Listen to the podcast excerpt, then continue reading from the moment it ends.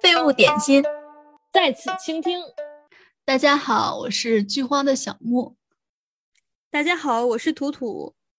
那图图，新的一年了，不知道你对我们的国产电视剧有什么新的期待呢？我现在同时持有几大视频网站的会员，所以我真的很希望他们出的剧都能让我的钱花的有所值吧。比较喜欢看，就是一个是悬疑破案类的，还有比较喜欢看这种有现实意义的女性题材的电视剧。但是好像其实就是这两种剧拍的好的都挺少的。对，我觉得尤其是第二种，虽然现在可能国内的这个影视剧市场，大家已经意识到这种职场剧啊，或者是说就是女性独立这方面。的意识是在觉醒吧，大家也开始发现这种题材会比较受欢迎。但是，其实有时候看到一些剧，其实是打着这个旗号，但是换汤不换药，还是一些狗血 爱情剧。嗯，没错。其实现在什么剧基本都是披着披着某种皮，然后谈恋爱。嗯，对。然后待待播的剧里面，今年不是据说那个。三体会拍成电视剧吗？我有一些期待吧，啊，但是我就觉得三体很有可能会被拍成烂片儿，因为毕竟这个三体的内容跟我们现在的大环境来讲的话，就很难不把它拍成烂片儿。对，我觉得就是很多这种 IP 改编，其实是真的非常考验就是编剧的一个功力吧。就是有的，特别是像这种科幻啊，或者是说那种就是纯架空，有一个完全一套新的世界观的那种 IP，其实真的非常非常难改编，因为那个世界非常的复杂，你能把它说清楚，又把它说的有意思，真的非常难。比如说九州系列，在就是整个网文的那个世界里面是一个非常大的 IP，它整个世界观的架构非常非常的复杂，你要把它讲清楚，真的很难。更何况你还是从里面，就是这儿抽一点，那儿抽一点，就是就是我我好像我可能只看过《九州天工程》吧，就是讲的非常破碎，非常讲了半天也不知道讲的啥，而且没有重点，就很容易变成这样的。所以说，就是 IP 改编真的要量力而行吧，就是 我只能 劝我们的编剧们量力而行，并不是说这个 IP 这么受欢迎，它。改编之后，就是还能够既受书粉的欢迎，又受这些演员的粉丝的欢迎，又受一些新的粉丝的欢迎。嗯，不一定是这样的。其实也是从侧面说明了一个现在国产剧市场好的编剧、好的剧本的缺失，就是因为很难写出就很好的原创剧本，所以大家都去都去改编改编，是吧？嗯，对。我觉得可能有一段时间，好像不知道大家怎么想的，好像是，就是，好像你改变一个大 IP，你就是掌握流量密码，就是不管不管它是不是适合现在的市场，不管它这个 IP 是多少年前的，它里面的思想大家还能不能接受，只要我买了这个 IP，只要我就是加入现在流行的一些元素，只要我找那种流量小生来演，好像就一定会成功，但是其实。并不是，就是说看的真的就是，哎呀，还挺心疼这个 IP 的。我觉得在今年的，就是 IP 改编待播剧里面，我其实比较看好这个《显微镜下的大明》，它就是根据同名小说改编的，因为原著作者是马伯庸，就是可能看过他那个《长安十二时辰》，我感觉就是。他的那些，虽然我也其实没看过他的小说，但是因为《长安十长安十二时辰》给我的感觉就是特别好，就是兼具了故事性和对历史的还原，所以说我还是觉得，就是至少他的功底，还是他不管是他讲故事的功底，还是说他对于整个背景描绘的这个功底，让我觉得还是我比较相信他，而且又因为这种是这个故事，你看啊，现在他说是。从明代一系列罕见民间档案文书里，挖掘出了尘封已久的六个故事。故事聚焦于一府一县乃至一村之内，记录的是最底层平民的真实政治生活。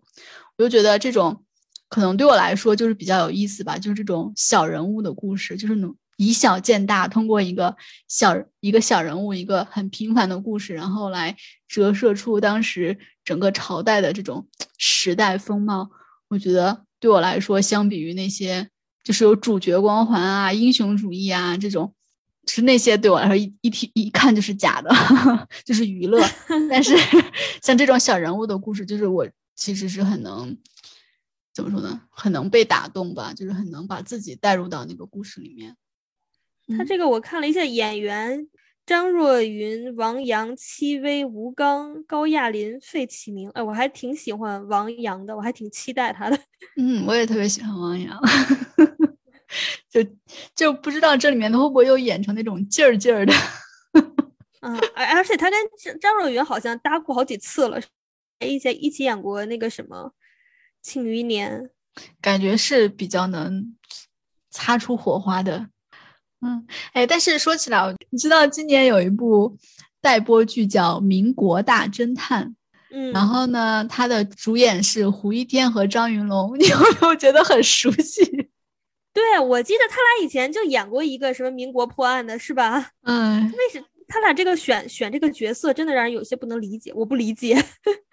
所以说，其实我也不太看好这部剧，我真的怕他就是演的跟之前那部叫啥《民国奇探》。那连名字都那么像，名字、人设，然后演员全都那么像。天呐，这个剧《民国奇探》拍的还可以，就是至少前面挺吸引我的，后面我就经常对我觉得其实我还是挺喜欢看民国这种探案剧，然后又是那种比较短小精悍那种，就是民国民国这种背景的探案，感觉一个比较好，就是技术比较受限，所以大家不会总说啊，怎么个做个什么。检查就可以查出来了那种的，就是可以偏向本格一点儿那种。对，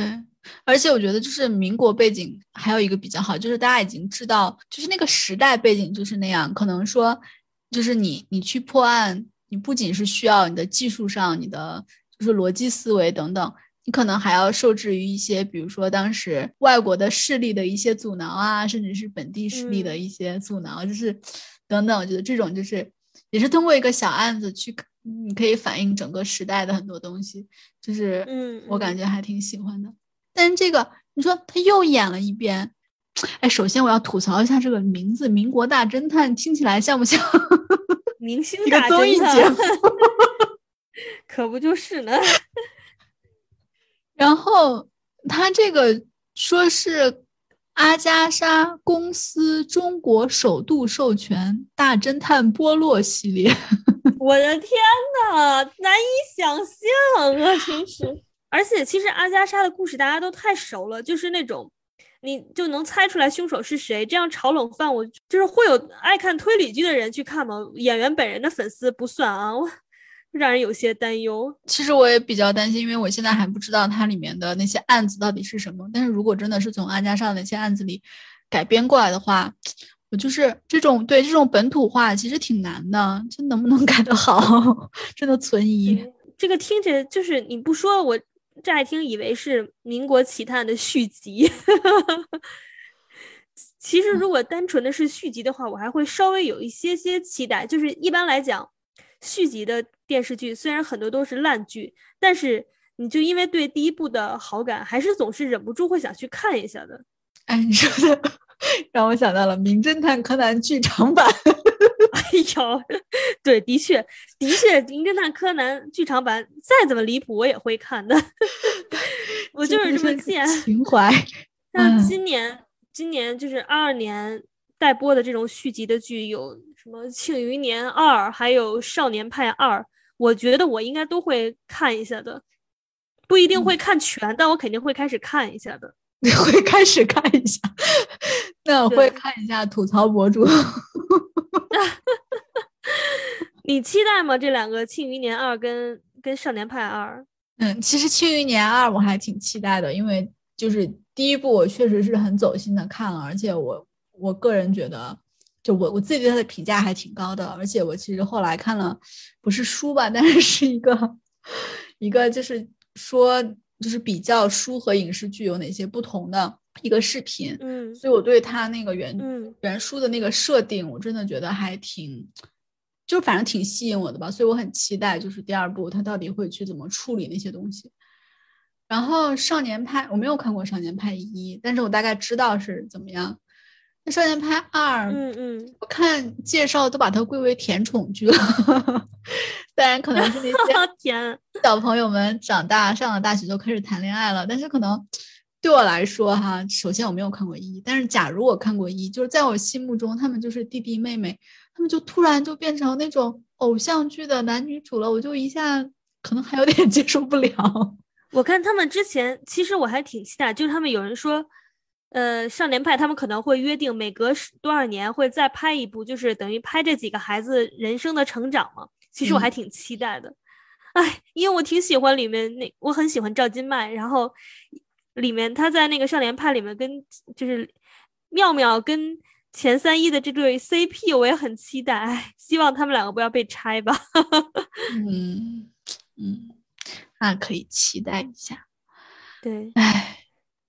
哎，说起来这个甜宠剧，我有一个特别不看好的，叫《爱情应该有的样子》。嗯，这是谁演的？这是赖冠霖和杨颖。哎呀，的确听了就让人不那么期待。不知道我们的大 baby 会但是。我可能会出于猎奇的心态看一下。你不知道我出于猎奇的心态看过多少剧。我以前就是出于猎奇的，因为 但是那个时候关晓彤跟鹿晗谈恋爱嘛，然后别人都说特别离谱，他俩不有一个定情之作嘛，就是一部电视剧。我出于猎奇的心态把那个电视剧用快进的形式看完。对，但是呢，就是我觉得演员吧，怎么说呢，是一方面。我给你念念这个剧情哈，哈 是说一位三十五岁都市女性，一位是阳光满意的少年，齁甜的姐弟恋上演最佳 CP，心动爱情，告诉了我们爱情的样子就是你的样子。天 呐，三十五岁姐弟恋，我我不接受。主要是在我们这个年代，如果一个女的三十五岁还没有结婚，我觉得呃我倒也不是说他一定会不结婚啊，但我觉得就是 还齁甜，就他听起来就不靠谱，简直编剧低估了三十五岁还不结婚的当代都市女性内心强大程度，是不会动不动就跟人齁甜的。嗯，是，如果是我的话啊，虽然我也暂时还没有到三十五岁，就是有一个比我年纪小的男的，然后就莫名其妙的接受接近我，要跟我齁甜，我就肯定会提高警惕，觉得这个人是个诈骗犯那种的，听了就危险。你知道，三十五三十五岁女性未婚，然后就听起来就很是很容易像是那个诈骗犯的那个叫什么杀猪盘的那种对象。哎，我觉得其实我倒还好。其实我我觉得啊，等我三十五岁的时候，嗯我是能接受一个，就是也愿意去相信一个，比如说二十六七岁、七八岁的男生。我觉得我还是可以，还是可以敞开心扉吧。但是我觉得，等到我三十五岁的时候，可能我现在已经没有那种什么 齁甜。我听到这个词，我就觉得这简直是贬损我的爱情。就是搞事业是搞事业，搞爱情是搞爱情，可以一起搞，但是我真的很害怕他这种。你看，他还说这个人设是一个都市女性，真的很害怕她是一个工作上很干练，但是其实是一个恋爱脑的那种。觉得这个真的太可怕了，简直是。对啊，就是之前那个谁，嗯、叫啥来着？宋茜啊，不是哦，你说那个哈，我想说秦岚那个，你看过吗？啊，我没看过，但是我知道。是之前秦岚和那个王鹤棣是吧？王鹤棣王鹤秦岚和王鹤棣他们俩演过一个叫《理智派生活》，呃，演的也是就是三十加的一个呃职场女性和新公司新来的小实习生的恋爱故事。就是前面一开始我觉得表现的还挺好的，这个女生在职场上的这种娴熟啊，还有各种。呃，运筹帷幄、干练，然后到后面就越来越降智。他明明是一个法务经理的角色，然后不知道怎么着，就是在公司的这各种人事斗争当中，然后就去，就是他忽然间就就是这个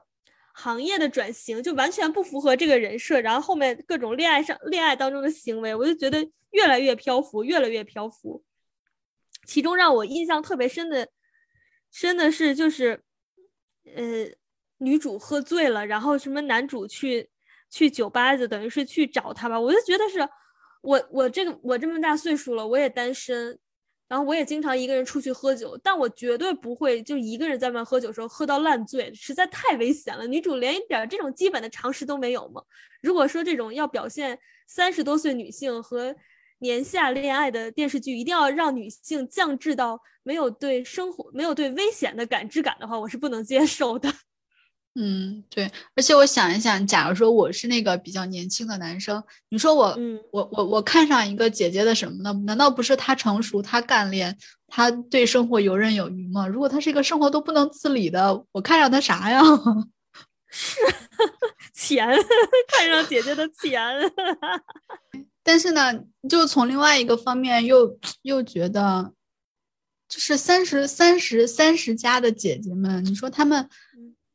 不不不是说这些人啊，就是这些剧本，就是怎么就是到三十加了还是要以谈恋爱为主呢？怎么就不能搞点搞点事业，搞点跟爱情没啥关系的 剧呢？就是女性角色就是逃不开要谈恋爱的命运。唉。嗯，所以就是我我我本来就是挺，其实我挺爱看这种职场女性剧，然后每次都是就是前头一开始觉得哎拍的还挺好，然后被吸引进去，然后到了后面就一定要恋爱，气死我了，真是就不能跟日剧学一学吗？哎，之前大火的《爱很美味》，我觉得就是《爱很美味》还算是一个做的还不错的女性剧，但是结局让我实在有点想吐槽，就是前面三个女性的。角色我觉得立的还挺好的，一个是那种从小很美貌的小公主，早早的结婚，早早的嫁人，然后发现被欺骗；还有一个就是各方面都很平庸，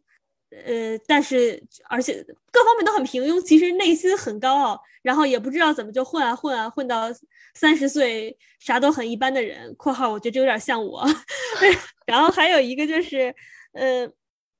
事业上很成功的女性，但因为太强势了，了把男朋友给气跑的。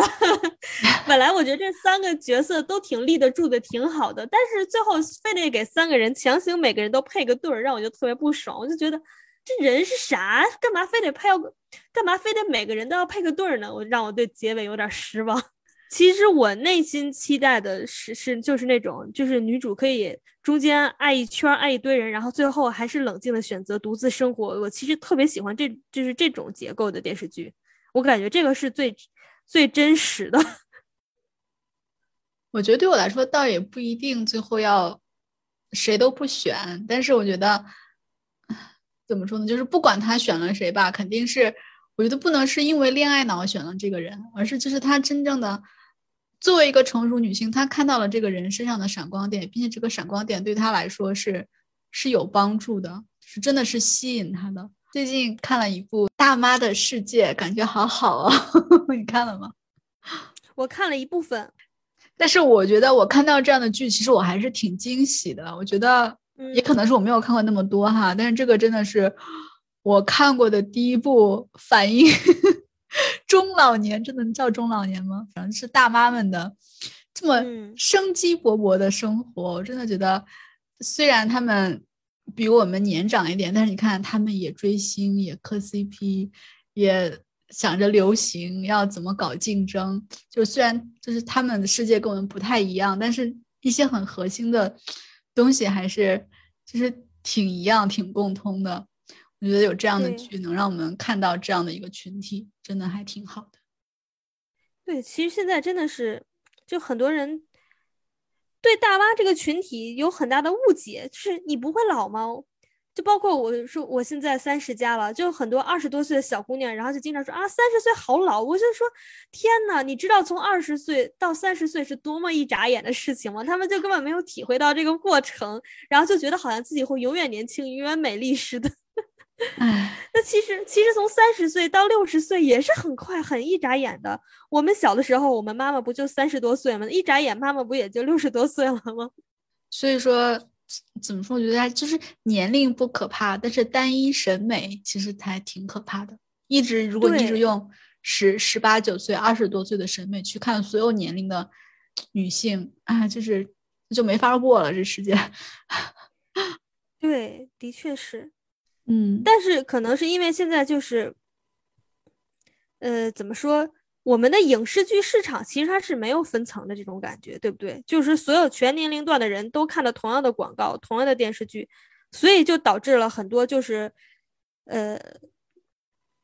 就有一些审美的审美上的误解和审美上的错位，就是他在传达某个理念的时候，会用一种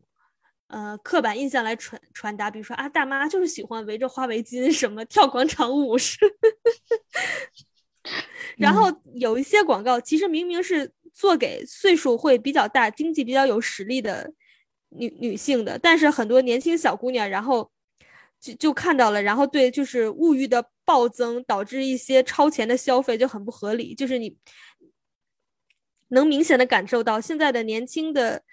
呃，就是大学生啊，他甚至是高中生，越来越爱用名牌化妆品和名牌包，我就觉得啊，你这一个月连收入都没有，你怎么能狠下心去贷款去买那么贵的东西？感觉现在的人们就是社会属性上长得有点着急，但是在身体的这个属性上又想永远保持年轻。对对对对对，就很嗯错位，很错位。对，所以，哎，你说这么一说啊，会不会其实就是我们刚刚说的这些剧，其实定位并不是给我们，所以我们，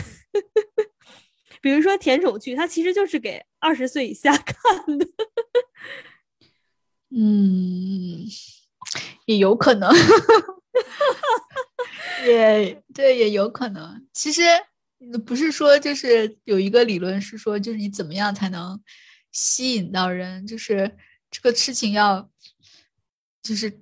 稍稍的比生活美好一点，但是也并没有美好那么多，然后这样观嗯众才觉得自己有可能成为那个主角。嗯，但是你看，像我们这种年龄的人都已经不稀罕成为这种主角了，觉得啊 可不就是呢？哎，但是我觉得其实也不一定哈，因为我有时候想，你看现在甜宠剧拍的这么烂，我就不看甜宠剧了吗？其实也不是，有的时候就是生活太苦了，你就是觉得啊，哪怕甜宠剧拍的这么不真实，这么无脑，但是看一看就就当个放松，当个消遣无所谓，只要不是太看不下去，我还是大部分能忍。是从这个角度上看，甜宠剧跟成人片儿没有区别，这也是为了实现人的人对某些事物的幻想。嗯，所以说你看会不会有这种感觉，就是平时生活真的生活重压下，应该看点无脑的甜宠剧，因为这样不用动脑子。但是看了太多，又觉得可能脑子太久不用，可能要生锈了，就会看一看 悬疑剧。对，所所以真的是这两种剧最受欢迎。嗯，是的，所以甜宠剧就请交给年轻的演员演就好了，不要就是岁数大的人就请放弃甜宠剧吧。我们其实我就是我到了现在，虽然我就是我也没有老到那个地步，但我现在看年轻小演员谈恋爱，真的有一种看我家孩子谈恋爱的感觉。我就还有一种哎找姨母笑那种，但是我一点儿也不希希望看到就是跟我岁数差不多的人在谈那种降智恋爱，一点儿也不想看哦。废物点心，再次倾听，咱们下周见，拜拜，拜拜。